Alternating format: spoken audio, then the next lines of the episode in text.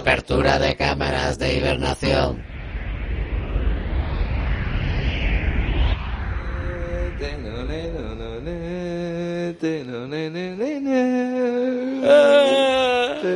Dios, qué sueñecito más bueno, ¿no?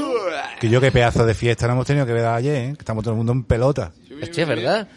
Y yo, pues yo tengo un canijazo, yo no me hacía tiempo ves. que no me miraba al espejo, pero se me ven las costillas. Qué tipín, cojones. Me ha quitado toda la- todos los litros de cerveza que tenía eh, las cartucheras. ¿Qué pasa aquí? Tengo el aliento del paquete. Huele nuevo, ¿no? Bueno, chavales, este sueño reparador nos ha dejado bastante bien, creo yo. Y tú tienes muy bien la voz, eh, Paeli, que la otra vez estaba fónico, ¿no? Te escuché. Eh, mira, capitán, mira, hay algo aquí en, en el control de, de mando. ¿Qué es esto? Parece una tarjeta. A ver. ¿Qué pone? Dice, queridos podcast oyentes, os esperan, vuestras vacaciones os esperan en Yonder. ¿En Yonder? ¿Qué es eso de Yonder? No sé.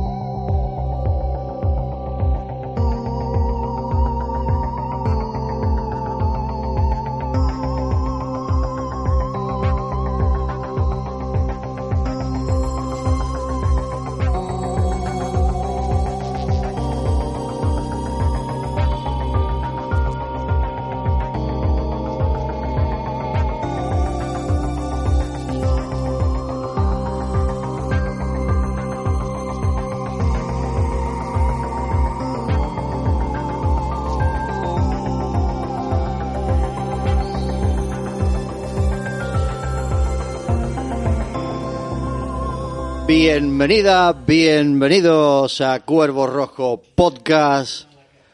Hoy estamos en la enredadera, por fin fuera del confinamiento. Ya estamos en esa ansiada nueva normalidad. Por fin podemos confinarnos aquí. Sí, por fin podemos llegar a la enredadera y hacer cuarentena aquí. Muy bien. Y de eso va la película, ¿no? Bueno, no adelantemos hecho. Eh, estamos aquí, como siempre, me acompañan los tripulantes. Pasado una turbina espacial.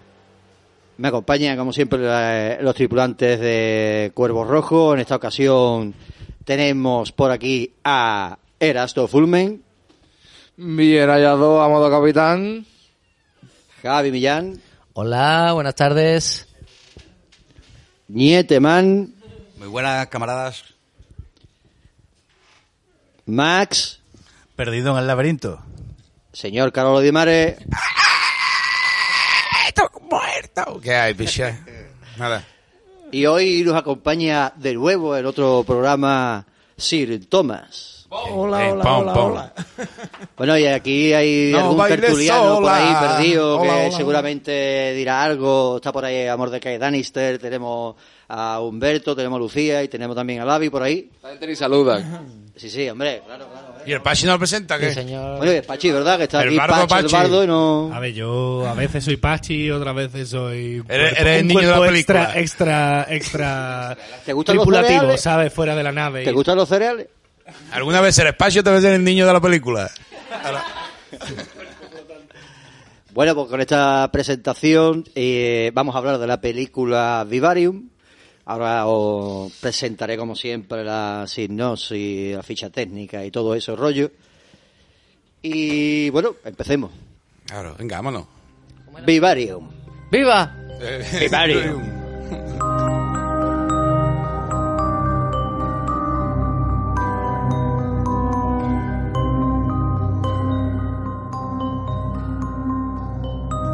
Vivarium Viva. está dirigida por Lorcan Finnegan. Anda, toma. ¿Sí quién es? Lorcan Finnegan es un director que tiene varios cortometrajes y una película anterior a esta que se llama eh, Sin Nombre, Without Name. Eh, que no la he visto, pero viendo esta creo que merece la pena echarle un ojo, ¿no? Sí, nombre como el director, ¿no? Hasta este pedazo de pepinazo que se ha pegado el nombre. No, yo no lo conocía demasiado. Sé que también ha trabajado en otro, vamos, otro proyecto, no como director, sino como guionista, todo, o, sí. o demás, ¿no? También, aparte de ser co-guionista, hay otro guionista que luego os, os diré. El guion, como he dicho ya, Finnegan y también está Garren Shelley, ¿no? En la música tenemos a Christian Aidens Andersen, que la música La después música hablaremos. está muy guay, ¿eh?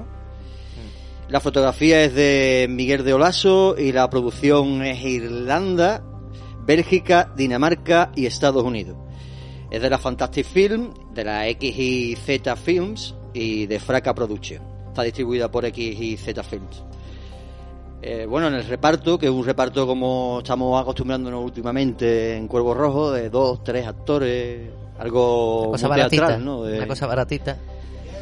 pues nada, tenemos a, a Imogen Potts, a Jace Heisenberg, Jonathan Aris, Olga Werley y Daniel Ryan. Que será el niño. Tres tienen que ser... Tres tienen que ser los adultos que salen al principio y después el niño, ¿eh? Así, por toda la cara. Bueno, pues esta película es del 2019, con 97 minutos de duración. Y si alguien se atreve a hacer una sinopsis así a la ventolera o... A la frava. o- Pero... Si toma fuera Toma. nuestro gran... Pero espérate, espérate, decir, toma un momentito, un momentito, que ya te conozco yo a ti, de programas anteriores. Cinco minutos. Sinopsis, sinopsis. Cinco o sea, minutos. ¿De qué va la película sin que los oyentes sepan en su totalidad la película en sí? Unas 500 palabras. Vamos. Algo suavecito. Cinco minutos. La, la teoría y demás, después, después, después. Después vamos a, a, a la- a los, a los, las teorías conspiratorias y... Ahí está. Eh, Y el mamoneo. Primero sinopsis, después lea el psicoanálisis. Y el mamoneo, Tomás.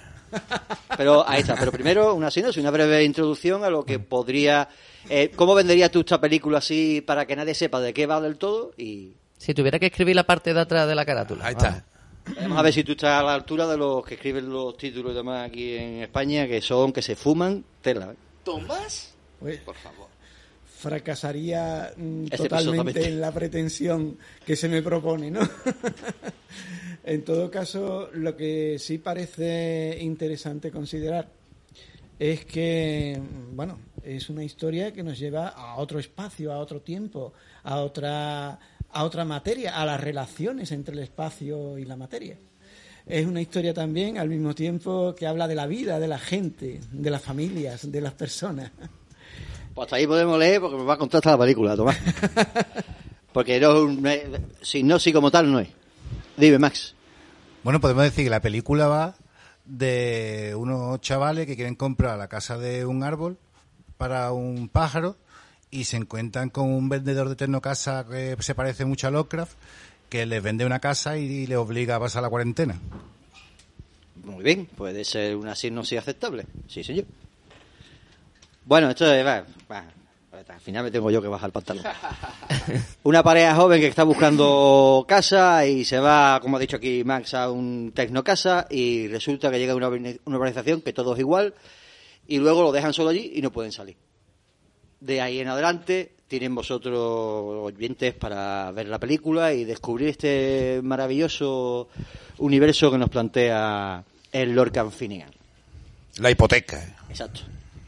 Dicho esto, dicho esto, vamos a escuchar un breve teaser de la película y nos vamos ya a lo que es eh, la manteca colorada, eh, lo que creemos, lo que no creemos de los personajes, más la historia en sí. Hay muchas casas que parecen ideales. Pero estas casas realmente lo son. No es exactamente lo que estamos buscando.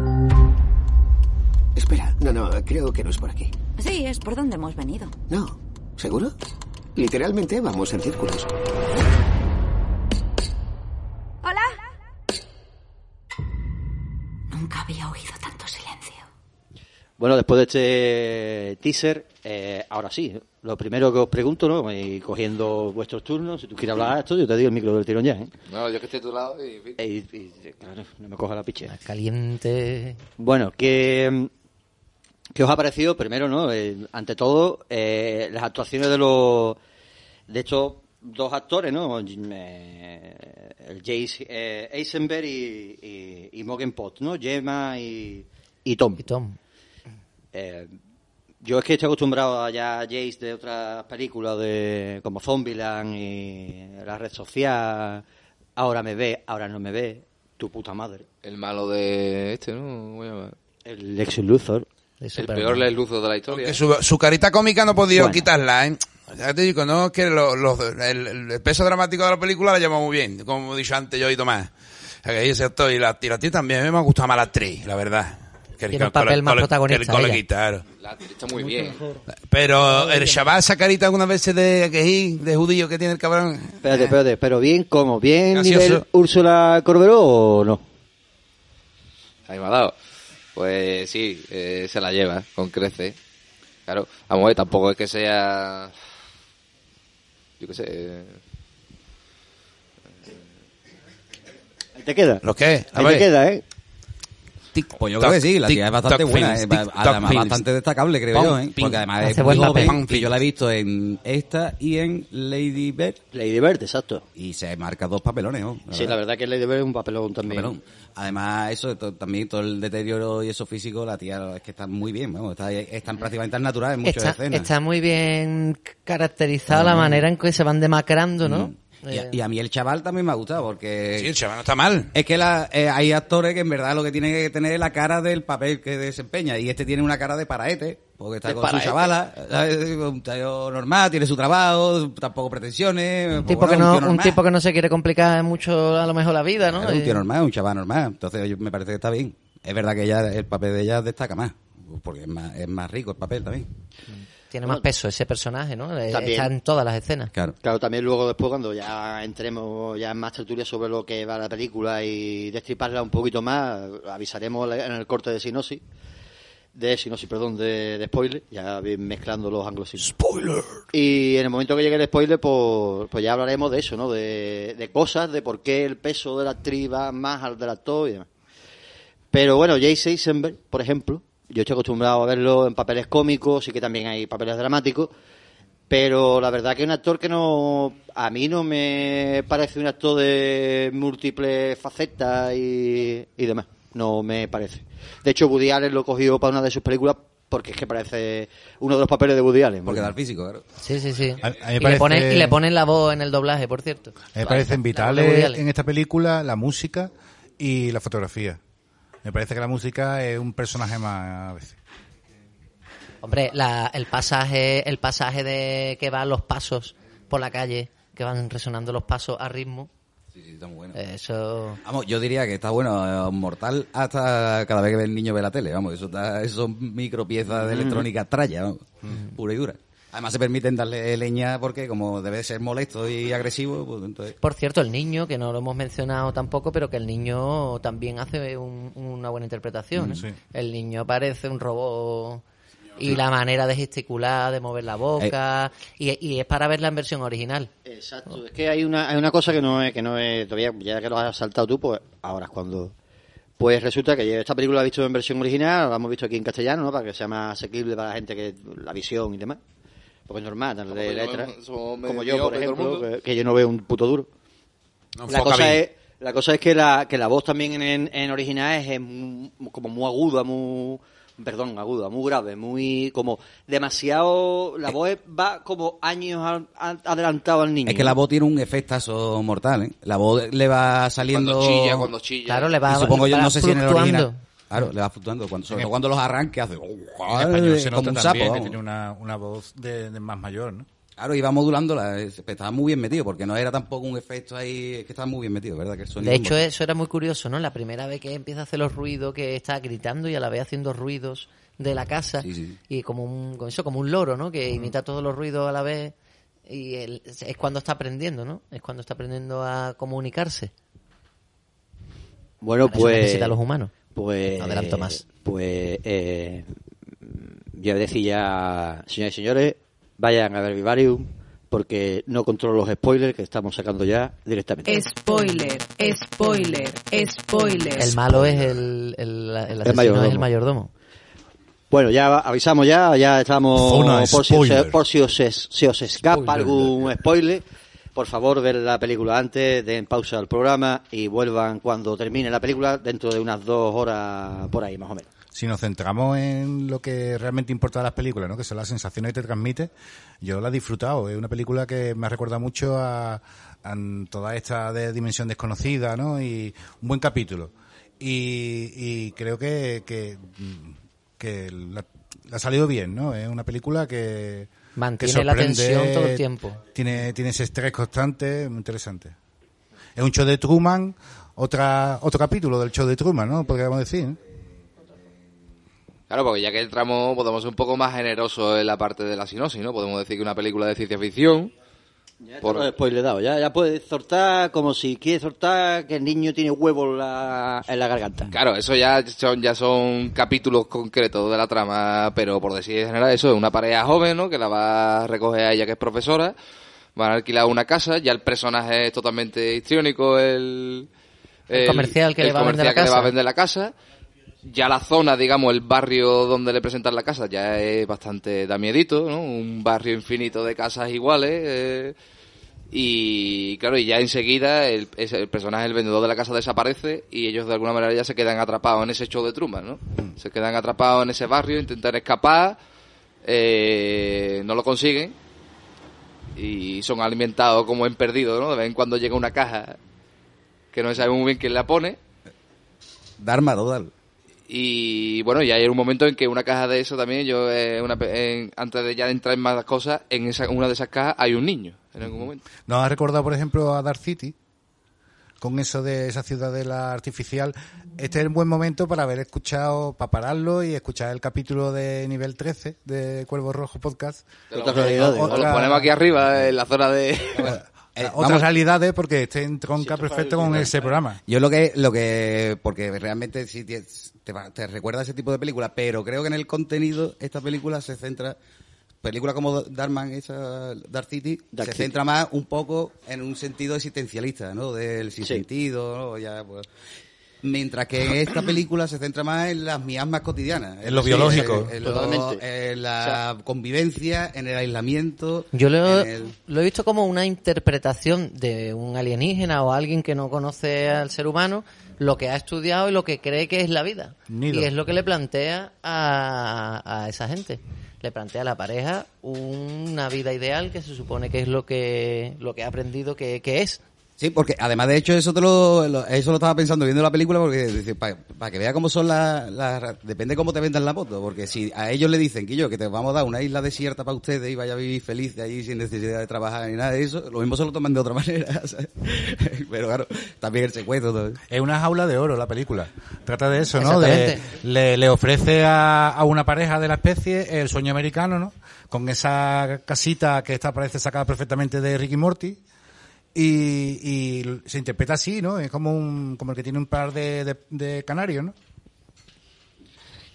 Y además, añadimos que, que, que tenemos también una criatura a nuestro cargo. Que no sabemos de dónde ha venido también, ¿no? Entonces, en plan... Hay una cosa muy Hombre, claro, si te, si te dicen que era una isla desierta, pero te dan un niño también, ya dice tú, oh, también te lo pensaría.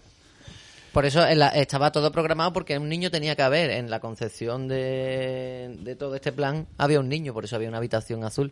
Además era un niño, no una niña. Estaba Pues determinado. Estaba todo determinado. De hecho, para meternos más en manteca, ahora vamos a escuchar el tema de... Tengo un mensaje para ti, Rudy. Pero esta, en esta ocasión vamos a escuchar el tema de, de Specials. No el original, ¿no? Que creo que es de Danny Livingston, me parece. Y, vamos a escuchar de, de Specials y así ya nos metemos con el mensajito que tenemos, Rudy.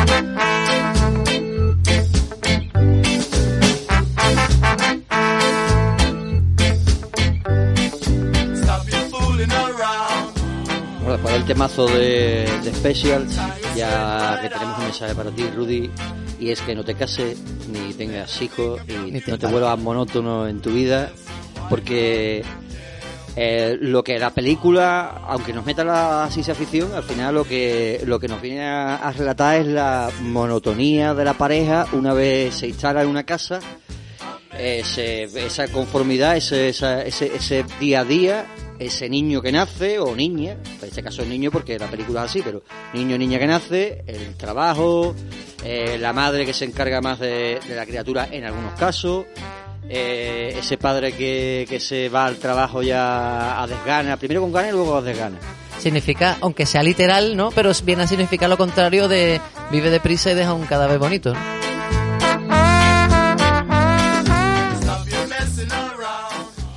Exacto. Y, a mí en algún momento me he visto ahí quizá también reflejado lo que podría ser un, tener un hijo de, del espectro autista. ¿eh? Me parece que esa tensión y esas cosas, sacándolo de la película, del contexto, de que sabemos que ese personaje, ese, ese niño no es normal, ¿no? Desde el principio, eh, muestra también ese estrés, ¿no? Lo que pasa es que aquí está todo hiperdimensionado, ¿no? Porque está en ese en esa carrera por saber mm, en qué se va a convertir ese niño. Pero el niño, ¿qué es lo que hace cuando quiere comer? Pía, Claro, claro. como el cuco. Es el cuco alien. Pero, pero, pero además aprovecha, aprovecha, aprovecha. En el caso de los pájaros, en el caso de los pájaros no sabría si es una especie de instinto maternal o simplemente que están, que sí, que, que reconocen al- a la cría del cuco como suya y ya después no la diferencian. Pero que bueno, en realidad los cachorros de la naturaleza funcionan un poco de esa manera, dando pena para que para ser cuidados, ¿no? Y para no ser y para no ser para que no se lo coman o, o- es una es una manera de es una manera de protección entonces yo creo que, que un poco va por ahí la mujer se apiada ¿no? es la, la única que se apiada del niño y que al final se hace cargo del niño que cae a- al instinto al final la mujer no apela al instinto maternal Pero y no se para. traga y se traga la historia del niño ¿no? En toda la película no para de decir que no eres mi hijo. Y una cosa muy interesante es que solamente el ser humano sería no la- se puede resistir a cuidarlo la- pero solamente el ser humano sería la especie que podría decir tú no eres mi hijo. No, bueno, tam- depende, ¿no? Que la hembra tiene ese sentido más desarrollado a lo mejor. Hombre, ya, pero pero- aquí en este caso este cuco alien es un parásito, ¿no? Sí, sí, eh, Entonces totalmente. es- su actitud es que agresiva menos mal que no tenían momento. niños la, la pareja menos mal que no tenían niños si no hubiéramos visto alguna escena más en la película De, si Tomás, si quiere añadir un, un detalle a... Pues, postilla ahí. eh, yo diría que cuando Tomás, Tomás, acércate un poquito al micro. Ahí, ahí. ah. A Julio Iglesias, esto, eso Ah, es. a los- así. ay, ay, ay, ay. Ahí está, Yeah. ahí está. Es Cuando- pavos reales. Cuando hablamos de eh, sinosis, lo mejor, pienso, sería que la gente viera la película. Muy no bien. contarles exactamente de qué va la película. ¿no? Muy bien. Sí, sí sería apropiado a lo mejor aportar algunos elementos de juicio e información que, puede ser- que puedan ser interesantes, ¿no? Eso es como un- un- una referencia previa. Ahora bien, eh, efectivamente la, la película es ecléctica, sincrética, tiene una serie de elementos muy diversos. ¿no? A mí me ha agobiado Tela, ¿eh? Será porque tengo niña y estoy, tengo un, un- como un matrimonio, porque, pero me ha agobiado Tela. ¿no? Con un matrimonio no. A mí la película me ha gustado. Como, como, como porque no hay papeles de por medio. Por eso, el matrimonio y papeles por medio. Como un matrimonio pero sin el cómo. Ahí está. Eso ya es una cuestión más sociocultural. Ni juzgado, ¿no? por no decir religión. Lo que pasa es que en, en torno a los diferentes elementos que se pueden eh, mm, valorar ahí, bueno, a mí me gustaría eh, introducir unas pequeñas palabras y cada uno que luego las busque, ¿no? Por ejemplo, bien, muy y- bien. Y, y relacione qué, qué tiene que ver esa palabra con, con la, la primera palabra que emplearía. es Atención, oyentes. ¿no? El niño, el niño, el niño es el La segunda palabra que emplearía es eh, isotrópico. La tercera, antrópico. y así sucesivamente, porque evidentemente lo que a mí me ha cautivado de la película es eh, la capacidad tan extraordinaria de conseguir una estructuración dinámica asociada a estas palabras. Me ha parecido que también estoy muy de acuerdo con todas las intervenciones que se han hecho en torno al tema del valor dramático de los actores, que han estado muy bien, especialmente la actriz, ¿no? Hace un, papel de gran relevancia y que evidentemente la película no hubiese sido lo mismo sin esos, eh, sin esos elementos, ¿no? Eh, pero en último extremo hay una, una pista más que me gustaría que, la, que viéramos, sobre todo por lo que ha dicho Javi, ¿no? Eh, llegamos mm, eh, a- hasta Procasa, ¿no? O a Tecnocasa, eh, a través de una realidad externa que es la que luego nos va a introducir en otro territorio completamente diferente, ¿no? Pero eh, llegamos a través a través de eso. Y Lo que se espera de lo que se espera de una pareja de ese perfil. Sí, sí, de acuerdo, no, no estoy en absoluto en desacuerdo. Sin embargo, eh, digamos, mm, observad que la dinámica de evolución de la película es circular. La película termina excluyendo el prólogo donde empieza, es decir, en la mi- en Tecnocasa. ¿eh? Y esto es muy importante, esto es muy importante porque hay películas que tienen dimensiones lineales, hay películas que tienen dimensiones curvas, hay películas que tienen... eh, esta en concreto me da la sensación de que, a mí personalmente, ¿no? De que es como un círculo, es un círculo cerrado y consecuentemente empieza donde termina. Si asociamos todos estos referentes a los que he hecho alusión, creo que encontraríamos cosas muy interesantes. Bueno, pues yo alusión, alusión de lo que acaba de decir Tomás, digo, The Second Life, porque es eso, el círculo de la vida. O sea, tú naces, te reproduces y mueres. Venga ya, eh, marica, Venga ya, bicha, venga con Satán. Se ha suspendido el tío, si no. Yo es que yo te lo suspendí cada vez que iba, pero sí que, pero sí que es verdad, es el círculo de la vida. Es, lo que nos representa es eso, eh, un matrimonio, un matrimonio, una pareja de que tiene un niño, ellos mueren. De hecho, durante la película vemos como incluso le usurpa la casa, ¿no? Como haría el cuco con la con el nido. Como pero haría un niño Como haría un niño parásito también, ¿no? Como un, un tío que no se va de la casa y que ahí se queda hasta el final de... Al final donde se padres, tienen que ¿no? alojar los padres en el coche. Exacto. Es como eh, el, el niño se queda en la casa y los padres están como en el coche, en la residencia, que están tan de moda. hay un, hay es que toda la, de- para mí la película es como una enseñanza, intentando meter ese, ese hilo de ciencia ficción con, con, con lo que en verdad es la película, ¿no? Contándote esa vida que tenemos todos, que es mm, cásate, ten niño, trabaja, muérete, cabrón, y deja que tu niño o tu niña siga el mismo ciclo. El- al tío lo mata el trabajo, ¿no? Exacto. Lo mata el trabajo. El tío se, se envejece antes y se hace polvo trabajando por, por porque tiene la idea de que la manera de solucionar la, la, la dinámica o el problema que se le está planteando es ese. es intentar eso y se lanza por eso. Sin embargo, ella Ella muere, por más- su, ella muere por su hijo. vamos, pero, pero ella es mucho más a- abierta en ese sentido, investiga y, y descubre otra serie de cosas que ayudan a que nos enteremos de algo más de la trama. Si hubiera sido desde la perspectiva de él, eh, hubiera sido muy triste la película, claro. En el punto de vista que, que acabas de comentar, mm, me ha parecido que, que da en la diana, ¿no? El- realmente es una denuncia de, de la mecánica del sistema, ¿no? Encubierta en una, una película de ciencia ficción, como suele ser normalmente, ¿no? Que siempre hay un mensaje en las buenas películas de ciencia ficción, ¿no? Y, y creo que es eso, ¿no? Se me, ocurre- me la frase de Homer Simpson, ¿no? De que la maquinaria del capitalismo se nutre de la sangre de los, del proletario, ¿no? De hecho, básicamente eso, ¿no? al final, cuando Es te eso. fijas eso, la... Que claro, eso hace un repaso por todas las miserias de las relaciones de un matrimonio, desde eso, la juventud, el, el- el hijo, el no re- reconocimiento del hijo, y al final eso, el hombre con el trabajo, la muerte, y ella que muere por, eh, por el hijo, ¿no? Con una denuncia también Pero- al trato sí. a, la, a la- en general a las personas de, Pero- de- de- ancianas sí. de tercera edad, y, y finalmente él cuando sustituye al funcionario. Eh, sin embargo, si, si se me permite, me gustaría llamar la atención sobre un detalle particular de, de la película. Este hombre muere cavando su propia tumba. Exacto.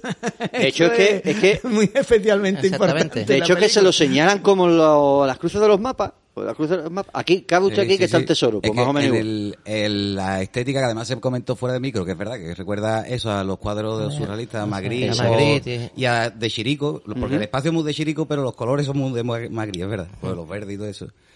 Y después también me recuerda a eh, el, al teatro del absurdo, hijo mío, de mi vida. me estoy poniendo fino. Está poniendo fino. Eh, me estoy poniendo muy fino. No, pero recuerda a Samuel Beckett, no sé si lo habéis catado, ¿no? Sí. Esperando Godot y todo esto, ¿no? Y todo ese, porque realmente se representa un teatrillo en el que solo hay dos personajes y todo es un esperar, o sea, en ese sentido es muy pesimista, porque es un esperar la muerte y que se renueve el ciclo. Entonces, y me ha recordado pues, una frase muy bonita de este hombre que dice, el fin está al principio y aún así seguimos. Qué bonito. Ya Cabemos, cabemos. Pues no está tampoco muy desencaminado porque si analizamos la película de por escenas Pero rápidas un, así un momentito, visuales, líder, que yo quería, antes de Sí, sí. comentar sobre lo que estábamos haciendo, porque decía eh, el cadete Blete que... ¿Cadeblet? cadete bueno, ya ascendido, ¿no? Ah, ¿No verdad, vamos ya- ya es a nombrarlo hoy teniente? Ya, pues después de la última del Oscar, yo Es creo que... Por cierto, me siento un poco más débil. Qué cabrón. Bien, eh, eh, precisamente, ¿no? El, eh, es como la interpretación que tiene alguien externo, un, alienígena o algo de la vida, y la plasma ahí en una manera como eh, aséptica, ¿no? Como y, pero y ahí eh, ahí introduce a estos dos personajes que son necesarios para el sistema que no, no se queda muy claro la película, pero no hace falta pero ellos eh, deciden su, su destino, quiero decir, ellos siguen teniendo libre albedrío aunque no pueden escapar de ahí, como igual que no se puede escapar de la vida ni del destino. Pero ellos deciden y él decide cavar y ella decide hacer otra cosa. Y él muere porque decide cavar y podría haber muerto de otra manera, pero, pero muere antes porque hace, toma esa decisión y podría haber decidido hacer otra cosa. Lo que pasa es que hay otro detalle que me sobre el que me gustaría llamar la atención en el sentido de lo que tú hablas eh, exactamente. Eh, es evidente que los dos mueren y ¿qué es lo que hace el niño, entre comillas, una vez que los ha enterrado? Pues sale hacia afuera de la urbanización y entonces vemos ese, ese maravilloso cartel ¿no? que nos está anunciando mm, Claro. lo que tiene de magnífico aquel, Pero que aquel los, lugar. sus padres han cumplido el papel que ese ente tiene de los padres. Claro, cierra el ciclo. Eh, eh, los padres ¿qué, qué, qué papel tienen criar al hijo hasta que es de- hasta que es autónomo De hecho, eso es lo que de encuentra hecho es lo que hace el marido. extingue y, y vampiriza a los padres hasta que es autónomo y cuando eso se deshace de ellos y se cierra el círculo como bien decía Tomás y empezamos donde empieza Lo que terminamos se- donde empezó lo que otra no vez la termina película de, de explicar la historia es de dónde vienen esos pequeños Lovecraft, ¿no? Esos alienígenas con la cara del, del esposo Norvini. Una clave muy importante, una clave muy importante. sí, pero señor. pero en el momento en el que ella se mete persiguiéndolo y demás y hay un momento en el que se cruzan con, se cruzan con otro niño el niño ese no tiene la misma cara No, no. Por eso decía yo que no es siempre la misma historia. Se vean otros personajes y otro niño con otra cara, otro ente, otro otro cuco que se está buscando en otro árbol su, su vida. ¿no? Otros Cada árbol- caminos, otras soluciones de la trama, pero no mucho más esperanza- esperanzadoras. Bueno, como decía bien, eh, el- también la aportación de vosotros, pero la aportación de, de Ñete ahí con, con Simon Becker, ¿no? Con Sam Becker, ¿no? Que- Además hay que decir que también es irlandés. Exacto. O sea que Eh, la tradición que tiene que está ahí. Y la cosa es eso, como decía, ¿no? Algo Eh, lo habrá influenciado. De hecho, eh, decía que eso, ¿no? Que, que es un círculo, pero aparte, ya desde el inicio te está la película te está mostrando de qué va la película todo el tiempo. Esta película nos condena, o sea, es, es bien verla sin, sin saber nada para eh, entrar en la experiencia, pero ya la película no es tramposa. La película desde el principio te está diciendo, esto, es- esto va de esto.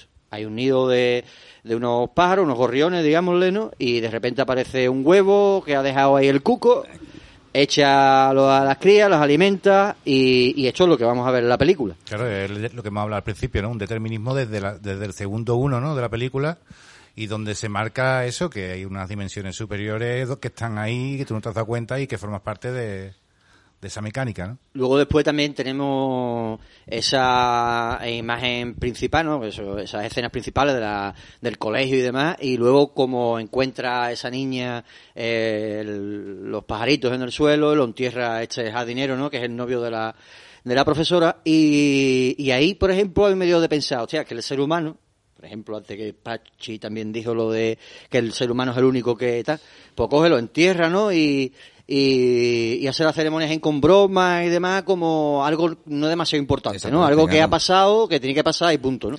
Lo mismo que la naturaleza antes de nuestra Exacto. muerte, vamos. Y luego después el cuco o este alienígena ¿no? hace lo mismo, ¿no? Es una cosa que tiene que pasar. Porque para algo estoy yo aquí, para que esto pase y punto.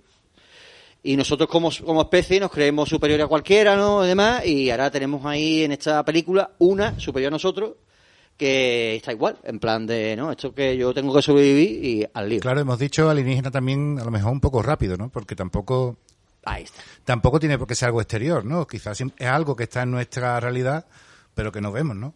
También. Como nos vemos hormigas, ¿no? Cuando paseamos, pues quizás una dimensión superior, ¿no?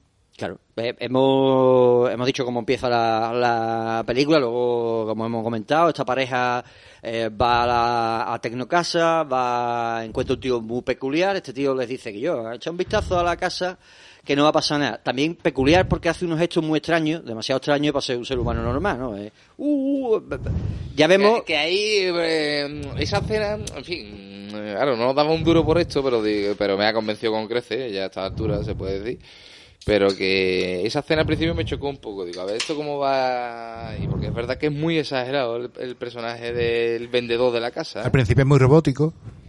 Claro, Claro, ya de- ya después entiende que lo está imitando, ¿no? Cuando conoce la- el personaje del niño, entiende que está imitando y que está aprendiendo hasta... O que no ha tenido una madre tan que ha estado tan encima y ha jugado tanto con, como, con él como este. Claro, es que no sabemos también porque... Bueno, es que al final parece que se comporta más o menos igual, de la misma quinta. O sea, quiere sin ningún Sí. tipo de sentimiento, vamos. Que Sí, sí, sí, ya- pero como que imita mejor, como que imita mejor a los humanos. Sí, pero no hay ningún factor pedagógico en decir que tiene valores humanos, nada de eso. No parece, no Es un autómata. Bueno, el otro tampoco. La cosa es que, que, que tal como va avanzando la película, esta gente lo dejan solo, le aparece luego una caja de comida que no parece que no tiene sabor. De hecho, eh, vuelve a aparecer otra caja después de incendiar la casa y es un niño. El niño es un bebé y en 98 días parece que tiene ya 12 años. Y este bebé que ha aparecido pues va creciendo por meses como, bien dice el niño, como un perro. Hombre, ahí sí que nuestro amigo Tomás podrá incluir algunos datos desde el punto de vista del psicoanálisis interesante en ese punto, ¿no? En la crianza del niño, la sustitución, digamos, de cuando duerme, ¿no? Al final acaba durmiendo ella con su hijo en vez de con su marido, ¿no? Tal y como, como cuando llegó. Ahí hay también su, El su niño con- consigue casi separarlos, ¿no? Desplaza, desplaza completamente un, la un niño adoptado, ¿eh? Porque él se vuelca con su trabajo hasta tal punto de que apenas la ve y, la abandona con el niño. Entonces ella eh, tiene que convivir con el niño. Que no es su hijo, ¿vale? Que ella recuerda siempre que no es su hijo. Pero al final es con quien pasa buena parte del tiempo. Al final. Y solo, seguir- se, solo se. seguir memorizando estas se, cosas redi- redime eh, al final que tienen su momento otra vez íntimo en el que se reencuentran los dos. Pero han estado separados la mitad del tiempo que han estado ahí encerrados. Al final estamos hablando de una película costumbrista de cualquier índole, donde se ha sacado totalmente el, el contexto, ¿no? Y te está contando al final eso, ¿no? Eh, que Tomás creo que tiene algo que apunta. Eh, bueno, hay, hay alguna, alguna cosa que, que comentar ¿no? con respecto a esto. Eh, no hemos hablado mucho del prólogo, quizá un poco más, ¿no? Ha- Hace un momento. Pero es particularmente interesante que la película empieza en una clase de un instituto mm, docente para, para el grado infantil. Entonces, esto llama mucho, mucho, mucho, mucho la atención, ¿no? Y las palabras de, en este caso, la maestra, ¿no? A la niña, son significativas. Es que la naturaleza es así. Y esto es eh, particularmente importante porque yo haría una pregunta con respecto a todo esto. Y creo que guarda una cierta relación con el libro. El libro, que, que tiene eh, una serie de claves que son eh, prácticamente. Indescifrable. Y mi pregunta sería esta, podría parecer un poco salida de contexto, pero evidentemente tiene relación con lo que con lo que y es esta. ¿Dónde está Dios en todo esto? ¿Dónde está Dios en todo esto? ¿La revelación? ¿Libro? Eh, ¿Alguien con quien ha hablado el, eh, el chico? ¿No? ¿Quién ha hablado contigo? ¿Has visto a alguien que no conociera? Pues me alegra mucho, Tomás, porque ya estaba tardando en venir. Ya estamos con los dioses, el Dungeon and Dragon y venga, venga, vámonos. Y esa escena en concreto, por resaltar alguna escena en concreto de la trama, esa es muy buena, porque precisamente ese padre que es desplazado ¿no? y se dedica y muere por el trabajo, cambiando, cava- cavando su propia tumba, ella intenta otra manera de escapar, ¿no? que es tratando bien al niño, intentando conocerle. Y es, genial porque hablándole de cómo son las nubes, de dónde proviene ella, después, después de esa cena, el niño desaparece en un momento y cuando vuelve tiene un libro. Ahí también juega con el espectador porque yo ahí pensaba que el libro iba a contener algo para ella. Yo pensé en eso. Claro, pero la cosa es que el libro es para el niño. Eh, es un libro como el, el libro de El la libro- escuela del niño. El libro de texto. El libro de texto. Son sus niño. instrucciones. Las instrucciones, claro. Las instrucciones. Desde, desde el principio tenemos ese- esa visión muy dura, determinista, ¿no? De que todo es- está ordenado, todo es un continuo, ¿no? Y eh, yo creo que, como particularmente yo me niego a esa visión de, de todo, ¿no? Pero eso porque era un idealista más. Pero bueno, creo más en un universo discontinuo, ¿no? No en algo que no podemos cambiar, ¿no? Y, y quizá por eso eh, vea la película como muy opresora, ¿no? Hay una claustrofobia en un medio abierto, infinitamente grande, y, y también me parece muy interesante eso, ¿no? Esos bucles que hay, esos momentos de cambio de dimensión, no se sabe bien. Esos elementos con ángulos, con ese ser que al final termina viajando entre dim- esas dimensiones, ¿no? Con esos ángulos doblados, otra vez volvemos a los ángulos. ¿eh? Qué buena está esa escena hecha, ¿eh? Con... con, con... habrá gastado tres o cuatro duros en hacerla. son otra vez los- los- esos seres grises, ¿no? Esos seres grises como los de Dark City, como los de Momo, que controlan el tiempo, controlan a lo mejor la realidad, controlan los sueños. ¿no? La fotografía y la música cuando eh, ataca finalmente al- a ese hijo no querido alien eh, y se escabulle eh, como el que de- de- de- destapa un proyector, el que retira un proyector. Hay dos momentos Gollum totales, ¿eh? El primer momento donde conocemos al niño que demuestra un actorazo y ese momento de huida, ¿no? A los goblins, ¿no? Vale, sí, muy bien. Muy bien. Estáis, estoy sacando un montón de jugo a la, a la Hombre, película, la película, la maravillosamente. película tiene migas y si se tiene ganas de debate. Quiero decir, si se tiene con una visión simplista, pues te puede gustar más o menos. Aún así, es una película que te mantendría eh, la tensión durante todo el tiempo y en la que no, adivini- no adivinarías el final eh, casi seguro. Por, principalmente porque no lo cuenta y después porque, fíjate, la cantidad de lectura que puede tener la historia, ¿no? Pero sin quererse comer mucho el coco, es una película de, digamos, de mm, thriller, no sé, no sería thriller, pero es una película de tensión que va en aumento y que no y de, y de un misterio que no se sabe tú por dónde cogerlo, Yo diría que una cosa muy interesante, ya que se ha mencionado de dónde está Dios, ¿no? Se ha mencionado también el libro y bueno, las, las escapadas y ya con las escapadas de del coleguita del Martin, ¿no? El niño que al final sustituye a Martin, que es quien vende la, la, casa. Al final es un Martin más el niño. Y, y bueno, menciona a Dios y yo no sé la respuesta. La respuesta es que Dios es ese ser, ese, ese- ser exterior, ¿no? Ese científico, ¿no? Que tiene su propio laboratorio para jugar. ¿no? Supongo, no sé, ya la imaginación que, haga su papel, pero pensar en la tele. El niño ve la tele y lo que sale por la tele, ¿quién lo entiende? Sale en Son, son códigos QR que se descarga el niño para actualizarse. Básico y después le salen como unas venitas latiendo. ¿Sabes? Sí, unos huevos ahí en la- la- en la garganta. corazón, ¿sabes? Hay algo que recuerda es mucho que un en esas instrucciones Grimorio se ve Viene ahí- ya. Viene que son tienen ahí como una válvula o algo. La cosa es que en el libro lo que, lo que como ser humano tú entenderías es lo que ella entiende, que es la figura más homínida, ¿no? Sin esas letras extrañas, ve que esos bichos, esas cosas tienen algo en el cuello que se hincha, ella no lo relaciona hasta que después lo ve con su propio y también que hay un hombre, una mujer y un niño. Y eso también, eh, encima de, ese dibujo, hay como una especie de cosas extrañas de óvulos que entran unos espermatozoides extraños y te está indicando al niño que le viene de ahí y que está con ellos. Es lo que yo interpreto. Y el niño coge, lo lee y dice, ah, yo estoy con estos dos y me está enseñando ese exterior que no es Dios. Ya tú, cada uno puede interpretarlo como quiera. Que no es Dios, es simplemente eso. eh, de juego. un, un nido de, de bichos, de llamémoslos bichos, que se instauran en esta, este planeta.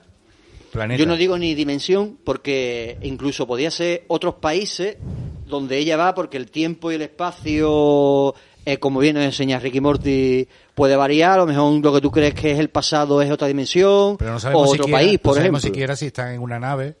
No, no, no se sabe No nada. sabemos de si están en hecho, otra dimensión. De hecho, podría ser eso, eh, como en otras películas de ciencia ficción, ¿no? Que tú entras en una especie de bucle temporal en el que cuando entras ya no hay salida y solo una persona o en el momento indicado se puede salir, ¿no?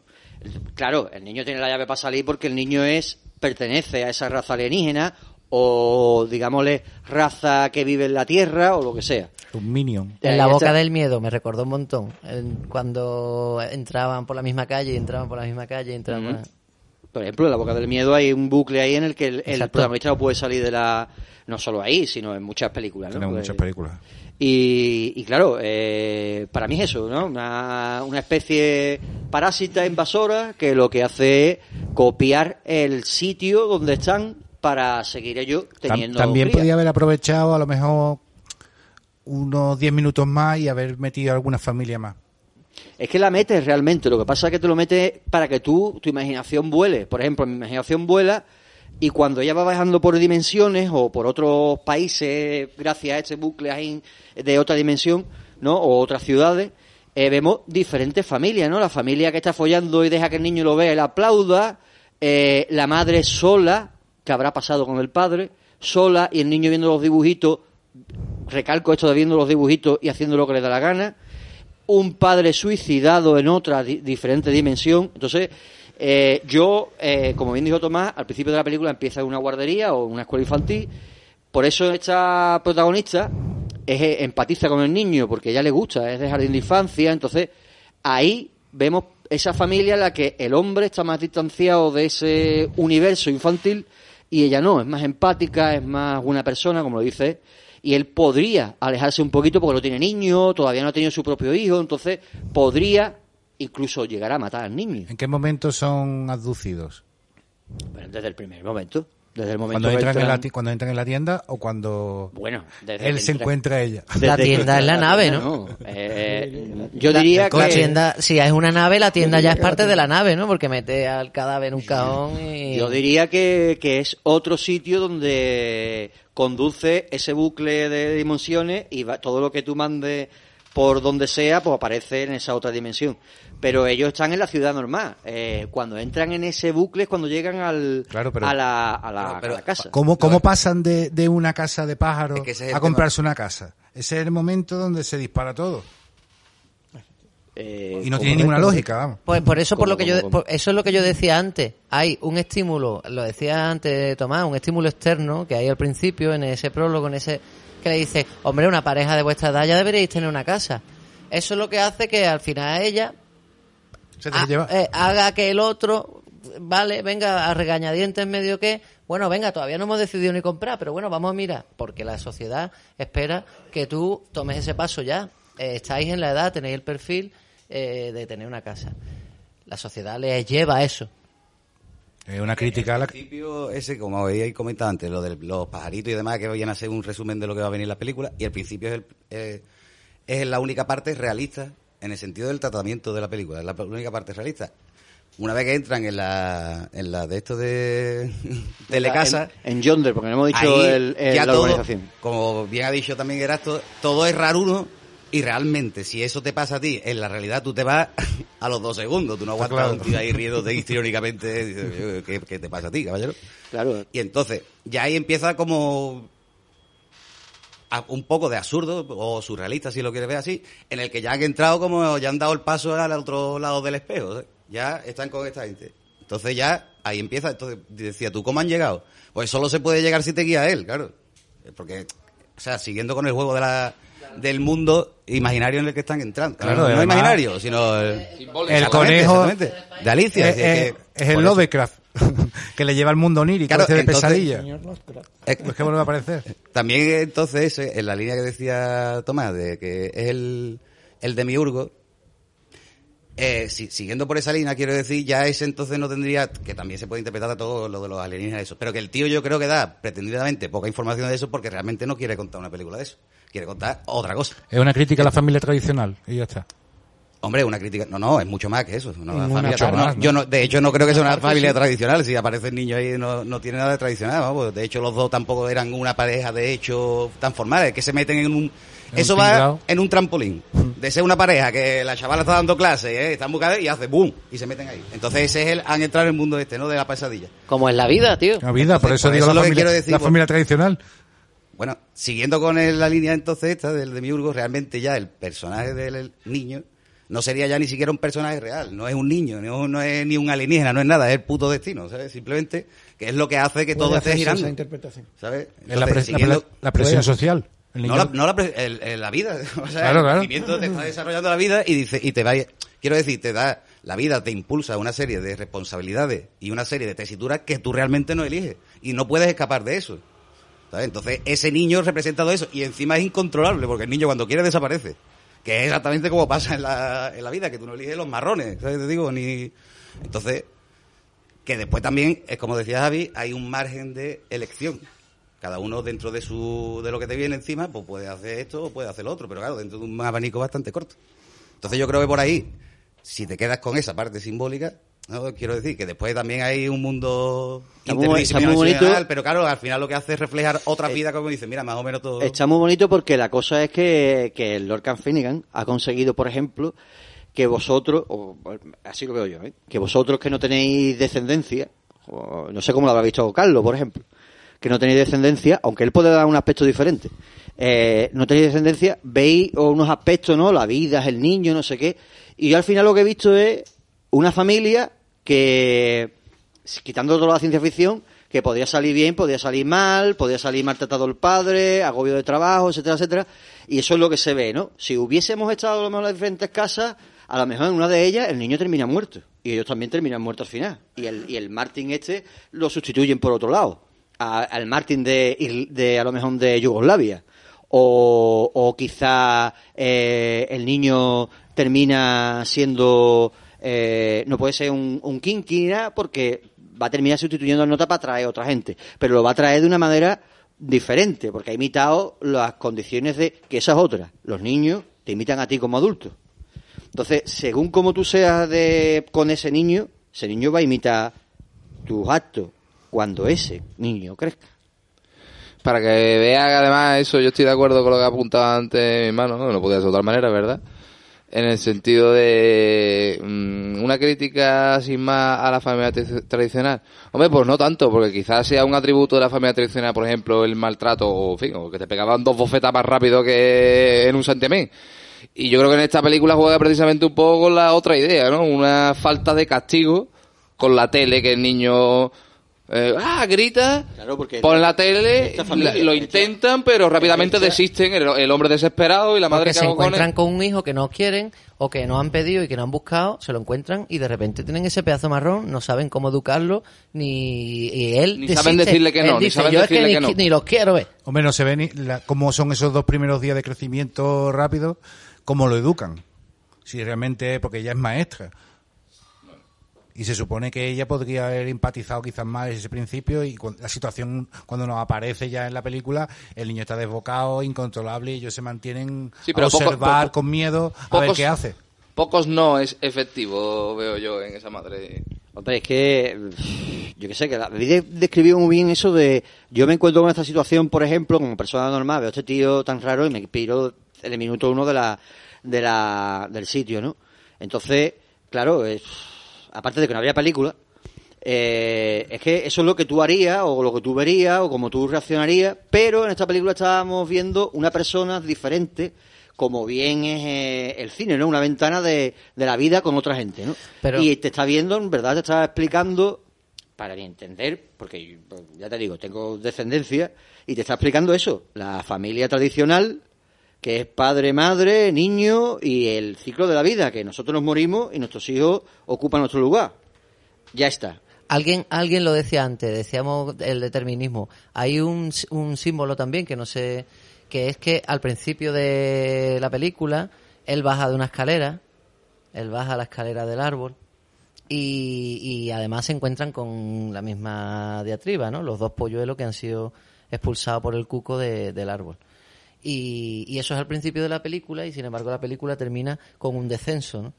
Y, y tiene que ver con, con, con todo eso que estamos diciendo. No, quizás era esa pareja porque tenía que ser esa pareja. Quiero decir.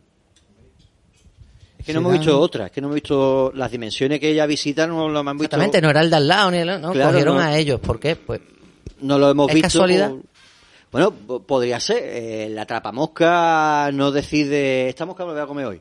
Es simplemente la mosca que cae en el, en la trapamosca. el atrapamosca no, pero si es una inteligencia extraterrestre o lo que sea, a lo mejor sí. Eh, Con tal de que La tú- maestra es mejor que eh, mejor para educar al polluelo que otra. Pero vamos, que en cualquier caso es decisión del director Pichab, he tomado como unidad de convivencia mínima por la familia, ¿sabes? Y nota lo que te quiere enseñar, pues eso, la familia. Y se ven ejemplos de otras de otras familias en ese, en ese lapso intermundio. Pero cada familia vive en un árbol, cada árbol es una realidad o cómo es. Eh, eso ya es, depende de tu aspecto, como tú estás viendo la película. Para mí, por ejemplo, para mí, viendo cómo esta película es, yo creo que son, el, como el espacio-tiempo, nosotros, yo no lo entiendo, no sé si el tiempo es o no es y, el- y demás. Entonces, pues, en esas curvas que ella va viajando, no, a lo mejor no son dimensiones, son, ya te digo, a lo mejor ellas están en Irlanda. Por lo mejor la película de Irlanda presenta Irlanda. Por lo mejor ella en ese bucle termina en Estados Unidos, en otro Yonder. Pero eso es lo de menos. Lo, En lo- otro, lo en importante en otro... Eh, Eso es lo de menos, quiero decir. Lo, lo importante es que viaja a otros sitios o que ve otros sitios Claro. y además cayendo. Lo que no se sabe, es, Además lo que no se cayendo, sabe ¿no? es si, entre es- las ramas. si, de- si son ellos en otras Mira, dimensiones o son otros individuos. No sabemos si son realidades alternativas Son otros individuos, ¿no? Yo Por las caras, ¿no? Hasta el niño no es son- diferente. o quizá ella sea más joven en ese momento.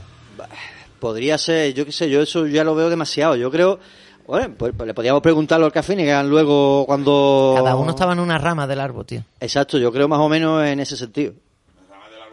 El Isgar. Toma, quiere apuntar algo.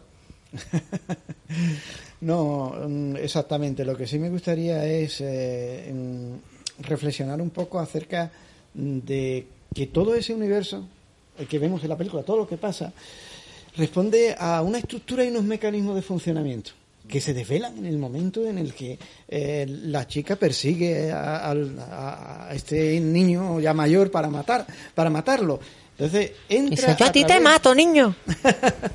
entra a través de una serie de mm, composiciones caóticas que están bastante bien conseguidas en el sentido del montaje y que en último extremo le llevan a dónde le llevan entre eh, entre otros espacios que, mm, que visita a ver a, a la chica con la que se encuentra en el colegio. Decir, eh, el- el- y que qué es lo que le ha dicho le llama la atención sobre algo que es una ley universal que es que estamos constituidos por ácidos nucleicos y orientados a producir más ácidos nucleicos. Y cualquiera que niegue eso va a tener problemas, sobre todo si es una mujer. Va a tener problemas psicológicos, anímicos, de todo orden.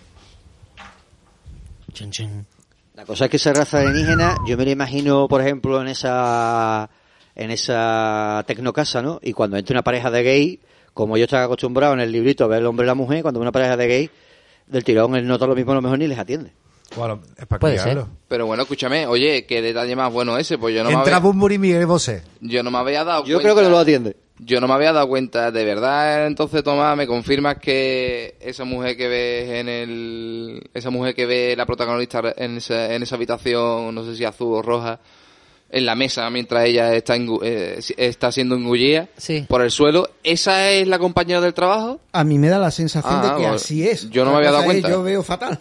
Desde luego tiene, hablando con alguien desde luego tiene un plano bastante largo que da tiempo a reconocer Pero que la no, que cara. no es. Igual yo, yo creo que no tiene, tiene, tiene- tiene la cara un poquito más gordita, la otra era más finita y cara de india. Esta no tenía No, cara. ella misma no es. Es una misma morena, es una...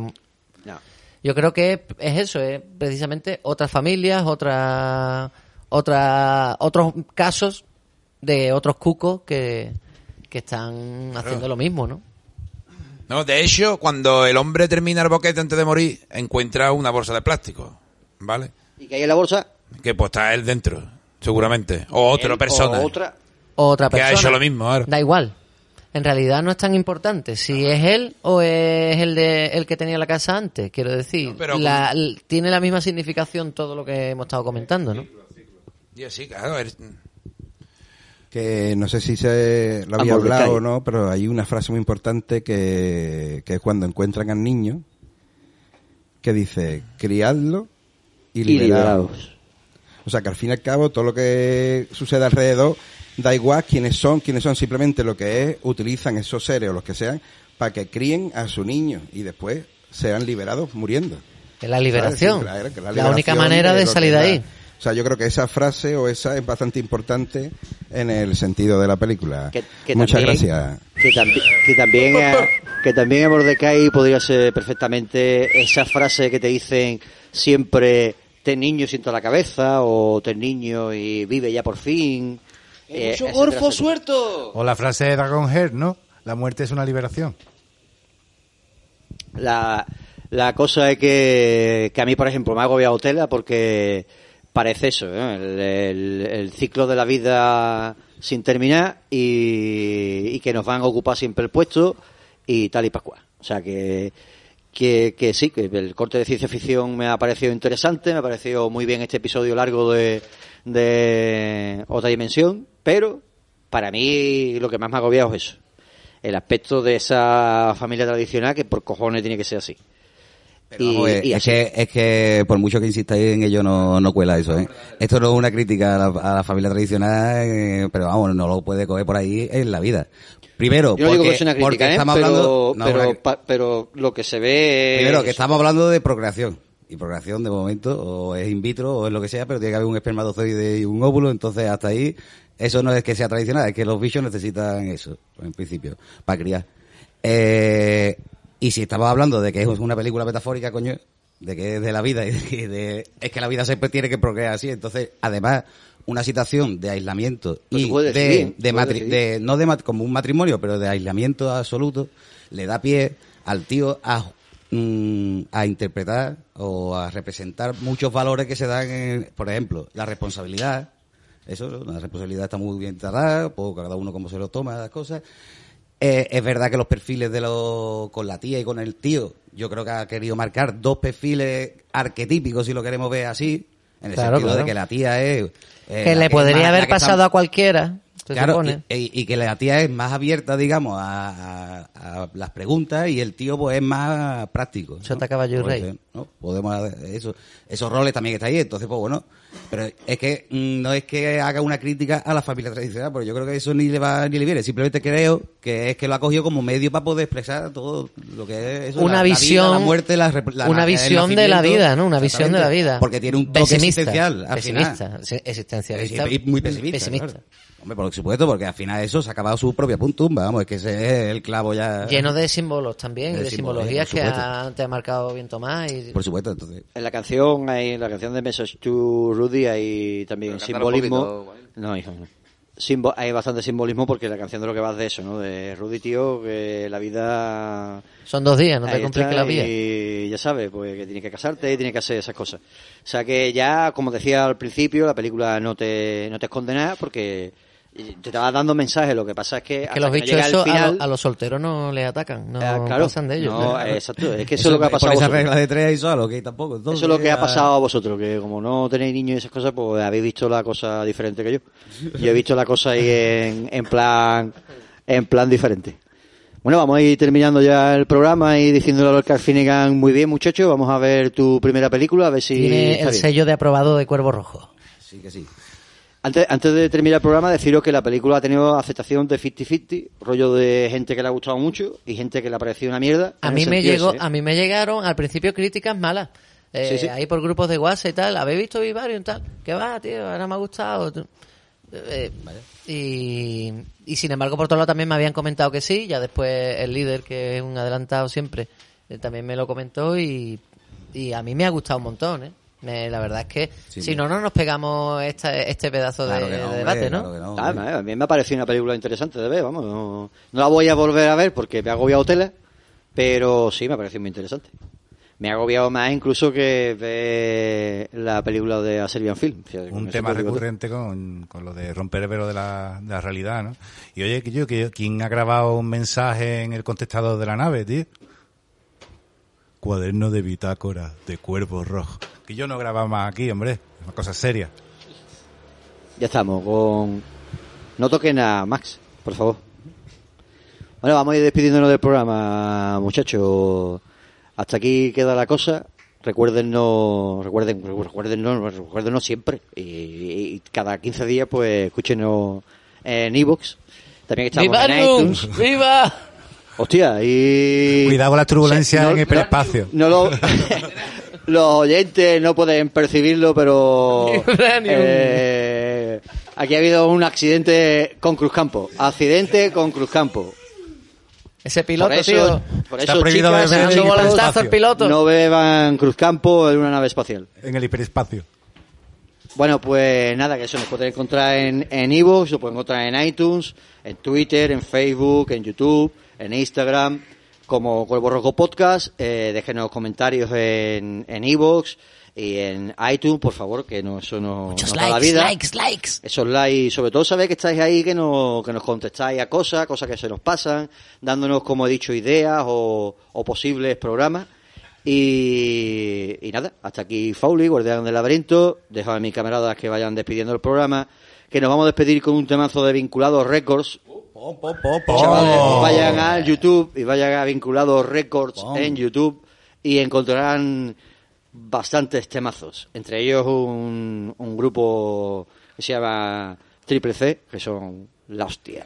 Oh, yeah. Pero en este, pero en este caso vamos a quedar con Jabal, ¿no, Ñete? Jabal de, sí, and the Nomadic Shepherds. Ahí con, con su tema bucle, que no podía ser mejor para la ocasión. bucle ya. Pero bueno, eh, vayan despidiéndose, señores, y que suene ese temazo para Bueno, despedir el programa. Pues nada, un placer como siempre, eh, disfrutar del Cineforum, peliculón y sobre todo de la tertulia con toda la tripulación. Viva Vivarium. Pues efectivamente, os la habéis pegado para él y, y es verdad que era casi tan buena como Under the Skin. Peliculón. Eh, un placer, por supuesto, compartir este ratito con ustedes, chavales. Ha sido un placer, señores. Sí que sí, el reencuentro después de, después de todas las vivencias que hemos tenido en la nave y más allá del espacio.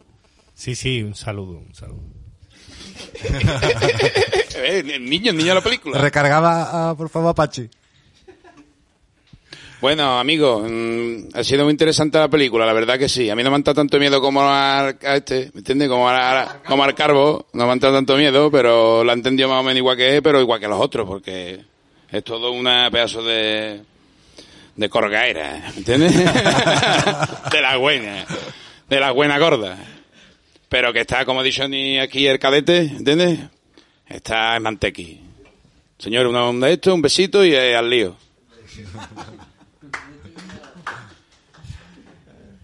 Bueno, pues un verdadero placer haber llegado hasta aquí, hasta casi ya al final de, de la cuarta temporada con, con esta tripulación de, de magníficos navegantes cosmonautas.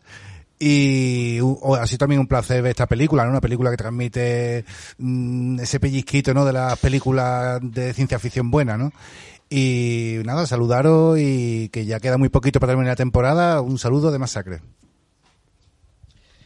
Pues nada, gracias por vuestra gentileza, amabilidad, tiempo y atención. Que Dios os bendiga y que tengáis muy buena noche. Que empiece el bucle ya. Ya está conmigo. wow, wow, wow. Que empiece el bucle ya. Ya está conmigo. Que amanece la ciudad de ya. Caña y comiendo y tal y cual y cual. Babilonia es que, que, que. Babilonia está mal. Y en Babilonia se vende alcohol, pero María está cerrada. Y tal y tal. Quiere mantener tu mente encarcelada de la de la. Vuela, vuela hasta allá. Vuela, vuela y ya está. Vuela, vuela hasta allá. Vuela, vuela y